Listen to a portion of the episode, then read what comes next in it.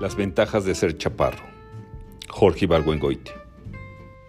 Desde que vi la batalla de Waterloo me quedé pensando que si es uno actor, chaparro, gordo y ligeramente contrahecho, en el sentido de no tener pescuezo y los brazos tan cortos y tan separados por la caja del cuerpo, que apenas pueda uno cruzar las manos por detrás, está uno que ni mandado a hacer para representar el papel de Napoleón.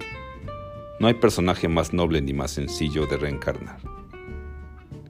Para un actor que reúna las condiciones que apunte al principio, lo único que hace falta para parecer Napoleón es arrancarse los pelos de los lados de la cabeza para figurar dos entradas, o bien ponerse postizos los de en medio, en caso de que sea calvo. Lo demás es cosa de nada. Un chaleco blanco para meter la mano derecha, botas federicas, un capote gris y el sombrero famoso, que no tiene pierde, pero cuya ausencia hace que nadie reconozca la figura. El Napoleón de la película siempre es taciturno y está malhumorado, aunque María Gualesca, Greta Garbo, esté dándole pruebas de amor, o aunque acabe de ganar en Austerlitz. Cuando está en un cuarto cerrado pasea como león enjaulado, dictando 14 cartas al mismo tiempo, regañando a mariscales, inventando el código napoleónico o reclamándole a Josefina sus infidelidades. Si está al aire libre se le puede representar de tres maneras o mirando fuera de cuadro con un catalejo, sentado al revés en una silla, apoyando la barbilla sobre el respaldo, o bien, en el colmo de la melancolía, en un campo nevado, a caballo, entre granaderos exhaustos que caminan trabajosamente con los pies envueltos en trapos. En realidad no creo que ninguno de los actores que han representado al personaje le haya sacado a la utilería todo el partido posible.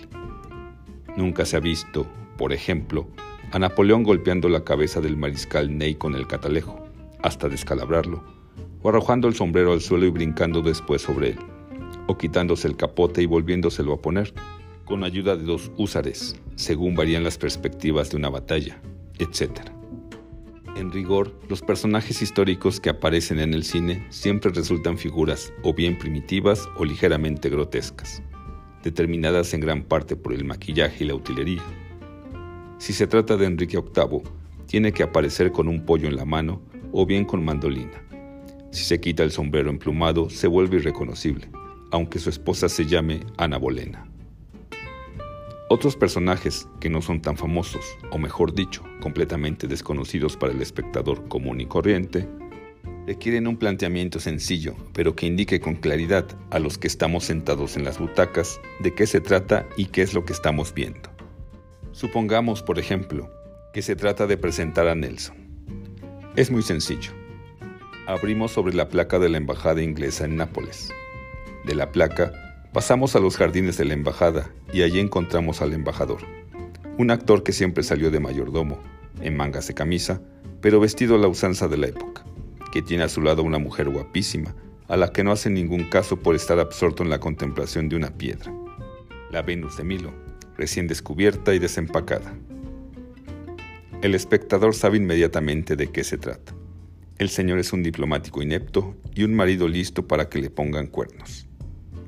Es arqueólogo aficionado y colecciona obras de arte, una de las cuales es su mujer, Emma, Lady Hamilton, Vivian Leigh. Una vez planteada la situación, se puede dar un paso adelante. Entra un mozo y anuncia el capitán Nelson de la fragata Agamenón.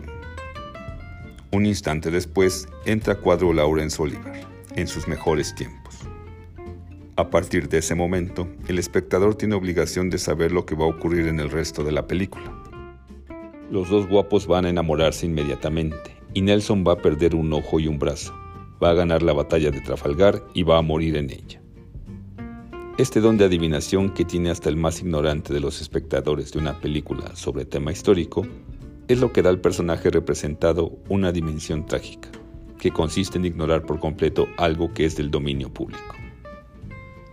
Si se trata de John Kennedy, por ejemplo, puede aparecer en un momento dado diciéndole a otro personaje, nos vemos en Dallas. Si es Nelson, puede decirle a Lady Hamilton, no más que regrese de la batalla de Trafalgar, nos casamos. Si es el comandante del Bismarck, en cambio, puede dirigirse a la tripulación desde el puente de mando a través de un micrófono para darles el siguiente mensaje.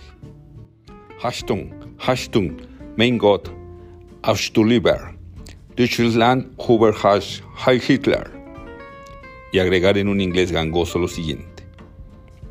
Están ustedes en el acorazado más poderoso y son la tripulación más valerosa del mundo. Nuestro Führer nos ha encomendado una misión, hundir a la flota inglesa. Eso es lo que vamos a hacer. Y después regresaremos triunfantes. Wilhelm Haven